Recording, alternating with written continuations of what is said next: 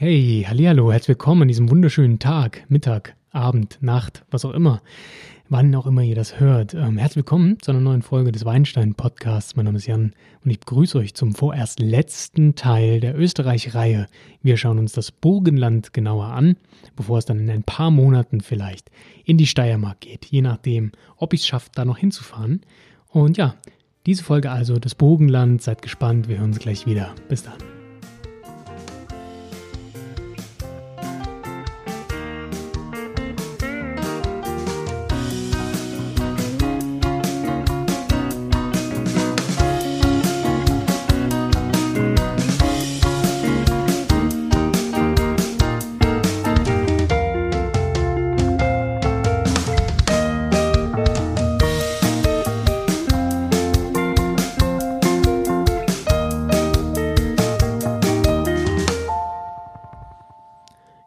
Im Burgenland, da geht es vor allem um das Thema Rotwein, denn das Burgenland ist so ziemlich die wärmste Region in Österreich, im Weinland Österreich. Das liegt daran, dass es zum Teil tief in der pannonischen Tiefebene liegt und kaum geschützt durch irgendwelche Berge oder kühlen Lüfte ist.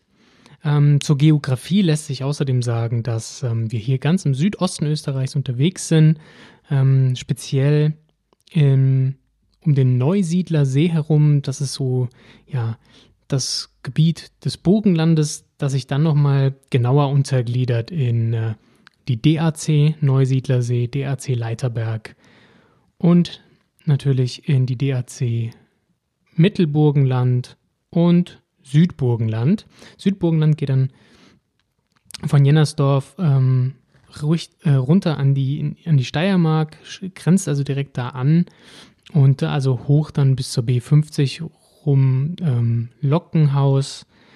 Genau. Und dann geht es von dort aus zum Mittelburgenland bis hoch nach Deutschkreuz. Und dann kommen wir schon an den Neusiedlersee gelegen. Ähm, genau. Und im Westen geht es so ungefähr bis nach Hornstein, Eisenstadt und äh, das Neusiedlersee Hügelland. Ja, ist ähm, ganz spannend, weil der Neusiedler See an sich äh, ein ganz spannender See ist eigentlich. Also spannend im, im Sinne von interessant. Äh, baden möchte ich das drin nicht. Also das Ding ist ja 32 Kilometer lang, also ist ein sehr langer See, aber sehr ja, tümpelig, sumpfig, hat dafür sehr sandige Ufer, die sich weit rausziehen, was gut für den Weinbau ist und für den speziell Rotweinanbau. Ist aber sehr, sehr seichtes Gewässer und ja, sorgt dafür, dass es im Winter ganz, ganz viel Nebel gibt oder im Herbst, Entschuldigung, im Herbst viel Nebel gibt, Frühnebel haben wir hier. Das sorgt dafür, dass wir einen relativ starken Pilzbefall bekommen, ähm, der in Form von Edelfäule die Trauben befällt, porös macht und somit konzentrierter macht, was für hervorragende Süßweine sorgt. Da sind wir natürlich wieder beim Weißwein, wenn wir von Süßwein sprechen, speziell Botrytiswein. Und ähm, die Rebsorte, die sich hier am meisten dafür eignet oder am meisten genutzt wird für edelfaulen Süßwein in der DAC Neusiedlersee, ist der Welsch Riesling. Der wird auch gerne mit Chardonnay verschnitten. Ähm, Alois Kracher Ilmitz ist da so ja, der Name, der da sehr bekannt für ist. Ein weiterer Starwinzer aus Ilmitz ist Angerhof Chida. Hier kommen wirklich hervorragende Süßweine auch her. Genau, die DHC Neusiedler See ist ähm, ja also bekannt für seine Süßweine. Das Burgenland an sich hat aber ja eigentlich am meisten Bestockung mit Rotweinreben. Was wir hier so vorfinden, ist eine sehr große ähm, Variety. Also wir haben hier sehr, sehr viele ähm, Rebsorten am Start. Ich habe das Gefühl, jede Österreich-Folge, jede Region, die wir besprechen, sage ich, sie wird immer facettenreicher. Und es ist auch so, wenn wir in der Wachau anfangen, die relativ straight grünen Feldliner und Riesling produziert, dann je weiter wir quasi gegen Osten wandern, ähm, umso größer wird die Vielfältigkeit. Und hier haben wir von den Weißweinsorten zum Beispiel Pinot Blanc, Neuburger, Muscatella, Muscat Ottonel, ähm, oder Sämling 88, das ist die Scheurebe. Ähm, wir haben auch den Welschriesling, wie gerade schon erwähnt. Bisschen Chardonnay findet man auch. Ähm, das sind jetzt nur mal die häufigsten und äh, vielleicht bekanntesten weißen Rebsorten. Rot sieht es da schon wieder anders aus. Wie gesagt, so ziemlich die heißeste Region findet sich im Mittelburgenland. Da sind wir jetzt nicht mehr am Neusiedlersee, sondern weiter südlich. Äh, vom Klima her ist es hier eher wie im Medoc. Ähm, und wir kriegen eine sehr zuverlässige Reifung roter Beeren hin durch die, durch die Wärme, die hier einfach herrscht. Hier sind super Winzer auch ansässig. Da werden wir später noch ein bisschen was zu sagen. Aber die roten Rebsorten, die wirklich am meisten angepflanzt werden und für hervorragende Weine sorgen, sind Blaufränkisch. Ganz vorne mit dabei, nennt man auch Lemberger in Deutschland. Und dann die Rebsorten Zweigeld, St. Laurent, Pinot Noir und natürlich Cabernet und Merlot, also die Bordeaux-Sorten. Wird hier alles ausgebaut, gedeiht auch gut.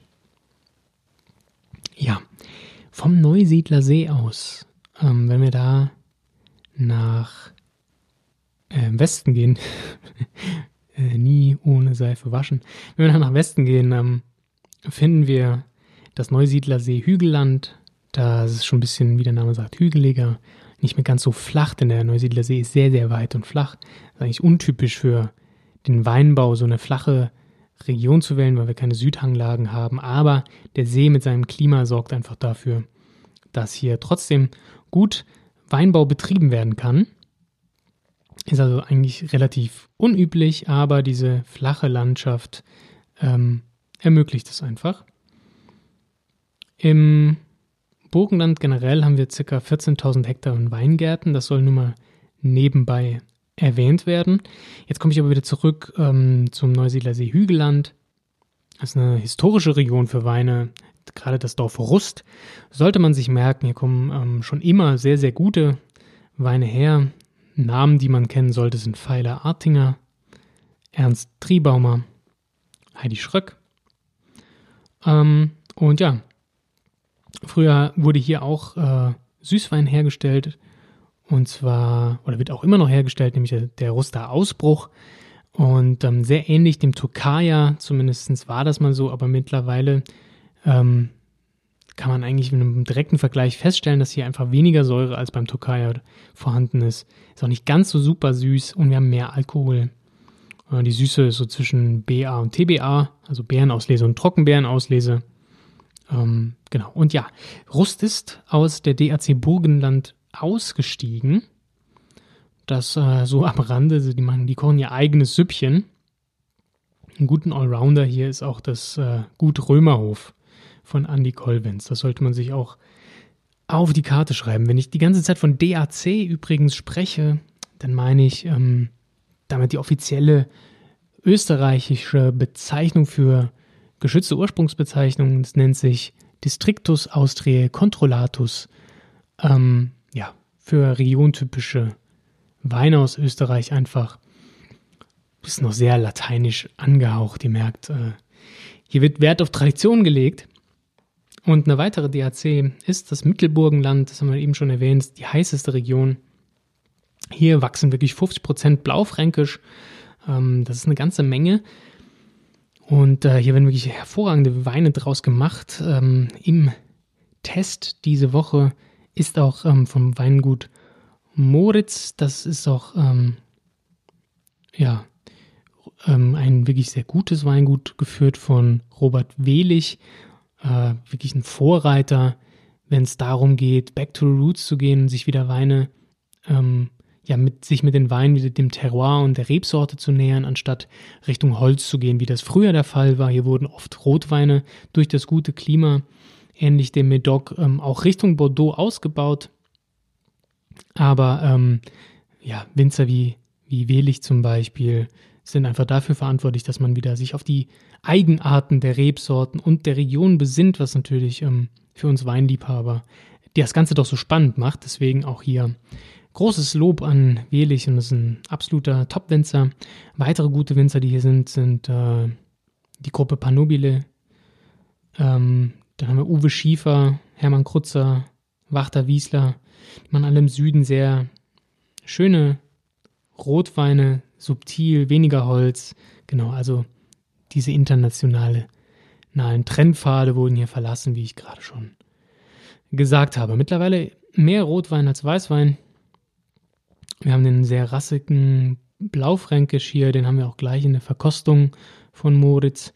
Ähm, ja, ganz, ganz schöne Sache. Wer drauf steht, ähm, ich kann es absolut empfehlen. Vollmundig, rassig. Wir haben hier eine starke Fruchtnote. Das Ganze ist einfach ein bisschen packender, ein bisschen angriffslustiger als so ein eleganter Pinot Noir.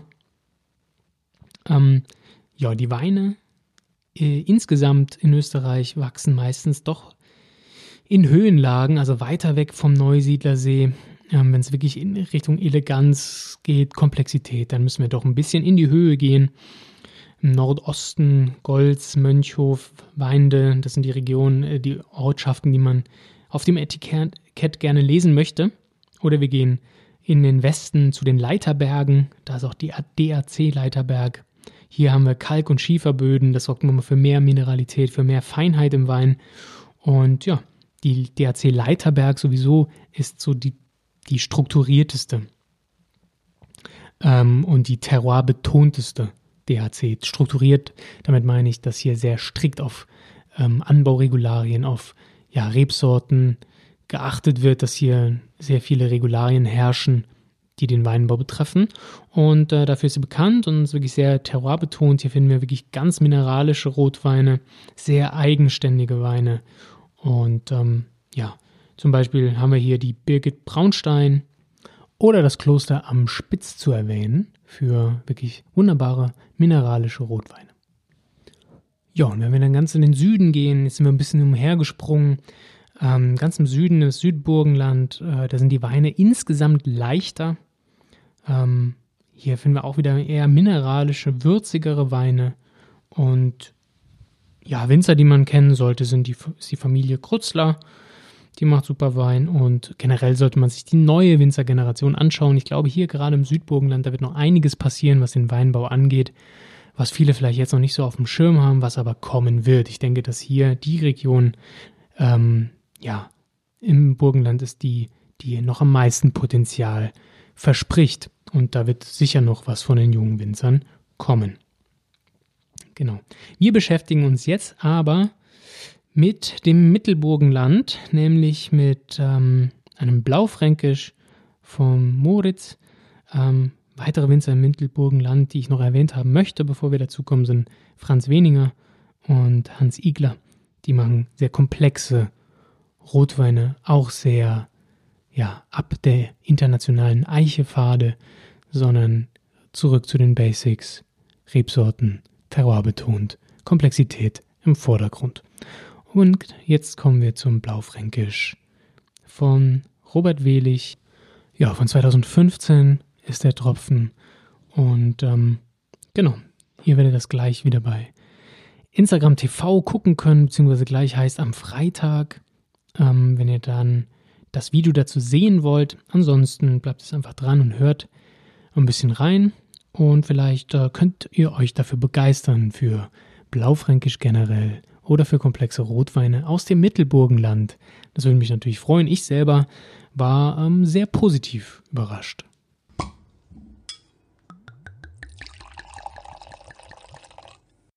So, der Wein hatte jetzt Luft, ist im Glas. Wir haben ein ganz, ganz kräftiges, tiefes, dunkles Rot. Ähm, ich erkenne meine Hände nicht mehr dadurch. Es ist, hat leicht bläuliche Reflexe. Der Wein, wenn er noch relativ jung ist, aber ist auch typisch für so einen cool Climate Wein, den wir hier definitiv vorfinden. In der Nase haben wir ganz deutliche Fruchtaromen.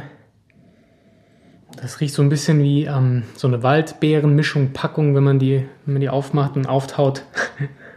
Das klingt so negativ, meine ich gar nicht so. Ähm, sehr beerig, brombeerig, ähm, Heidelbeere riecht man daraus. Ähm, auch wieder eine leicht negative Verknüpfung, wenn man vielleicht erstmal so denken möchte, ist ein Heidelberg-Glühwein, wenn man das vielleicht kennt vom Weihnachtsmarkt aber ohne die ganzen äh, Zimtnoten und dieses ganze Zuckergedöns. Ähm, also diese, diese Heidelbeere definitiv drin. Das Ganze riecht wie ein Waldspaziergang. Ähm, so pathetisch das auch klingt, aber wir haben diese Waldbeerennoten drin, Heidelbeere drin, alles, was sich im Wald wiederfindet und ich würde sogar so ein leichtes Tannenaroma dazwischen herausriechen. Vielleicht ist das auch nur meine Assoziation, aber definitiv ähm, kommt da so ein bisschen Boden durch Also das hat was von ähm, Waldboden leicht. Sehr würzig in der Nase. Also dunkle Beerenfrucht gepaart mit einer leichten Würzigkeit, leicht ätherisch. Also daher dieses Tannenaroma. Ist nicht, ähm, dass wir hier sowas wie Curry oder ähm, Pfeffer oder sowas rausriechen, also diese Art Würze, sondern so eine ätherische Kräuterwürze rieche ich hier raus. Schauen wir mal, was er kann am Gaumen.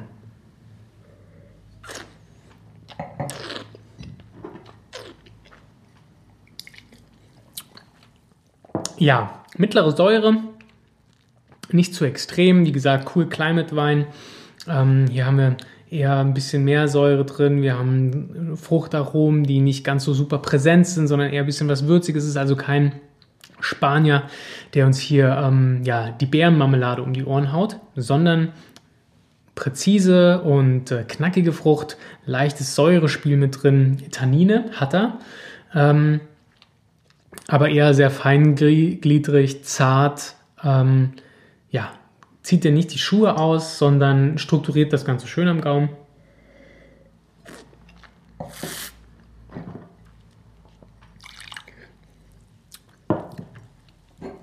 Ja, ähm, nee, genau. Also kommt relativ vollmundig dann daher, ist nicht so aufdringlich, sondern wirklich ein eleganter Rotwein. Aber ich finde, diese dunklen Beerennoten kommen schon sehr dominant rüber. Wir haben keinen merklichen Holzeinfluss, außer dass die Tannine schön abgemildert sind. Das ist trotzdem kein äh, Holzbomber, der so super samtig weich und äh, karamellartig daherkommt. Nein, das haben wir hier nicht. Die Tannine sind definitiv noch ein bisschen körnig da, um dem Ganzen Struktur zu verleihen ähm, und es ein bisschen eleganter zu machen. Aber schon nicht zu hart, dass es einen erschrickt, wenn man trinkt, sondern es ist einfach ein runder, runder Wein, cool Climate Wein, typisch. Ähm, ja, für ein Blaufränkisch auch ganz typische Aromen, wirklich ganz tolle äh, Blaubeeraromen drin. Ähm, ja, und ein schön eleganter Rotwein, der sich gut macht bei jeglichen österreichischen Speisen. Ähm, wir brauchen hier kein heftiges Steak. Nein, wir können ja auch ein bisschen wild parieren, wenn das ein Reh ist, wenn, was, wenn das was Junges war. Und haben da, glaube ich, einen guten Begleiter zu vielen, ja, typisch deutschen Gerichten auch. Ist ähm, ein bisschen mehr Kraft als ein Spätburgunder. Und für mich ein super toller Beginn für meine Reise zum Burgenland oder ins Burgenland, meine Weinreise dahin. Klassisch, blaufränkisch, Mor Moritz. Ich muss es richtig aussprechen, ist nicht so einfach. Ist auf jeden Fall nicht Moritz, habe ich gelernt. Ähm, ja, leckerer Wein. Um die 16 Euro. Kann man sich mal gönnen, finde ich. Äh, gerade wenn man sich dafür interessiert, für Blaufränkisch, für was Neues auszuprobieren, für österreichische Rotweine, dann seid ihr hier genau auf der richtigen Seite, denn hier geht es nur um die Herkunft und hier geht es um die Rebsorte. Da ist sonst keine Spielerei mit drin und das schmeckt man und das finde ich gut.